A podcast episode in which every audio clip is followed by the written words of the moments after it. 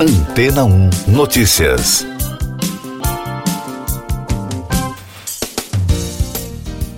Bom dia! O site The Information destacou que a Microsoft pode ter decidido interromper a aposta no metaverso para ambientes industriais. Segundo a reportagem, a medida chegaria apenas quatro meses após o anúncio do projeto. Apesar dos sinais turbulentos nos bastidores, o Microsoft Mesh, a versão caseira do metaverso para usuários comuns, ainda está mantida. A investigação jornalística revelou que a equipe do metaverso para indústrias foi formada em outubro e teria como foco alguns segmentos específicos, tais como setor médico, serviços financeiros de varejo e setor de energia. A proposta era construir um mundo virtual onde funcionários poderiam se conectar para trocar ideias, fazer reuniões, apresentar projetos, socializar e se divertir. O veículo lembra que esta não seria a primeira vez que a Microsoft interrompe projetos na metade do caminho. No fim de janeiro, a empresa finalizou o desenvolvimento de dispositivos de realidade virtual e mista.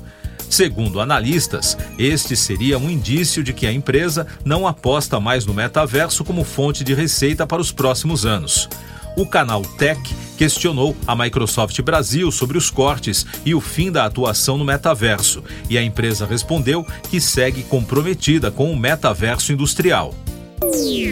Mais destaques das agências internacionais no podcast Antena 1 Notícias, com informações da italiana ANSA.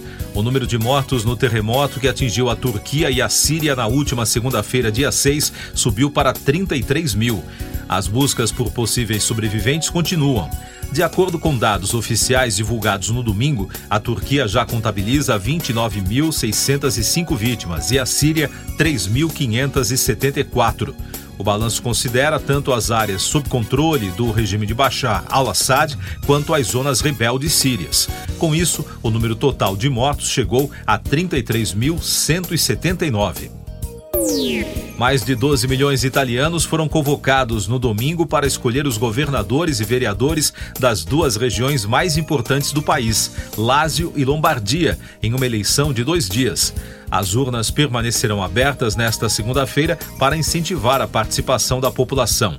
Ao todo, a Lombardia tem 9.254 sessões em 1.504 municípios, enquanto que no Lásio são 5.306 sessões em 378 cidades. Com informações da France Press.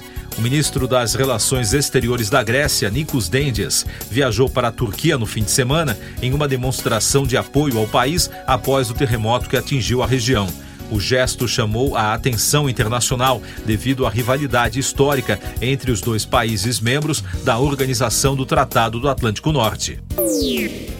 Milhares de pessoas foram às ruas na Nicarágua no fim de semana para demonstrar apoio à decisão do presidente Daniel Ortega de libertar e expulsar para os Estados Unidos 222 opositores acusados de serem traidores da pátria. A marcha governista percorreu as principais ruas de Manágua. E da CNN, o senador democrata Chuck Schumer informou que o governo dos Estados Unidos acredita que os objetos voadores não identificados abatidos na sexta e no sábado sobre o estado do Alasca e no Canadá eram balões. Segundo o senador, em entrevista à emissora ABC, os dois OVNIs abatidos agora são ainda menores do que o anterior, derrubado na última semana na Carolina do Sul. Eu sou João Carlos Santana e você está ouvindo o podcast Antena 1 Notícias, agora com os destaques das rádios pelo mundo, começando com informações da Fox News dos Estados Unidos. Halle Berry compartilhou um vídeo no qual foi vista levando um tombo enquanto subia ao palco para apresentar um prêmio no evento Looking Beyond LA na sexta-feira. No clipe, a atriz de 56 anos sobe ao palco quando tropeça em um degrau e cai de cara na estrutura. A vencedora do Oscar escreveu na legenda do vídeo: Algum dia você quebra o seu.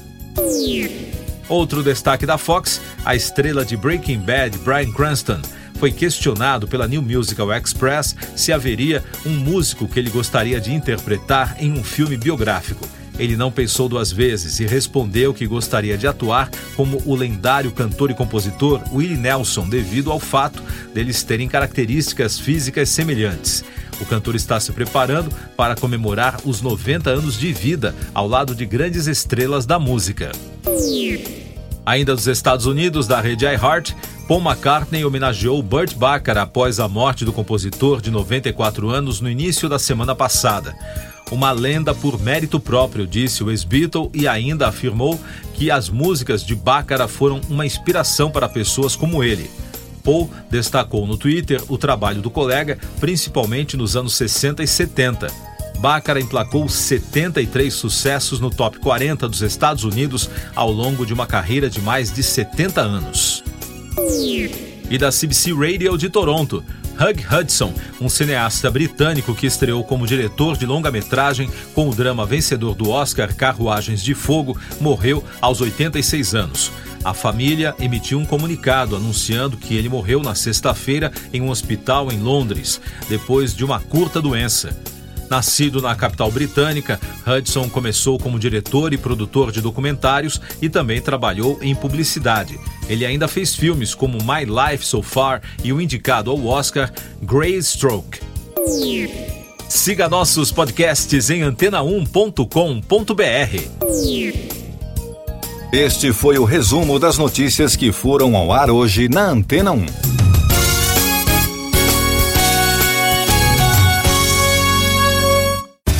Depois de tanto conteúdo legal, que tal se hidratar com água rocha branca?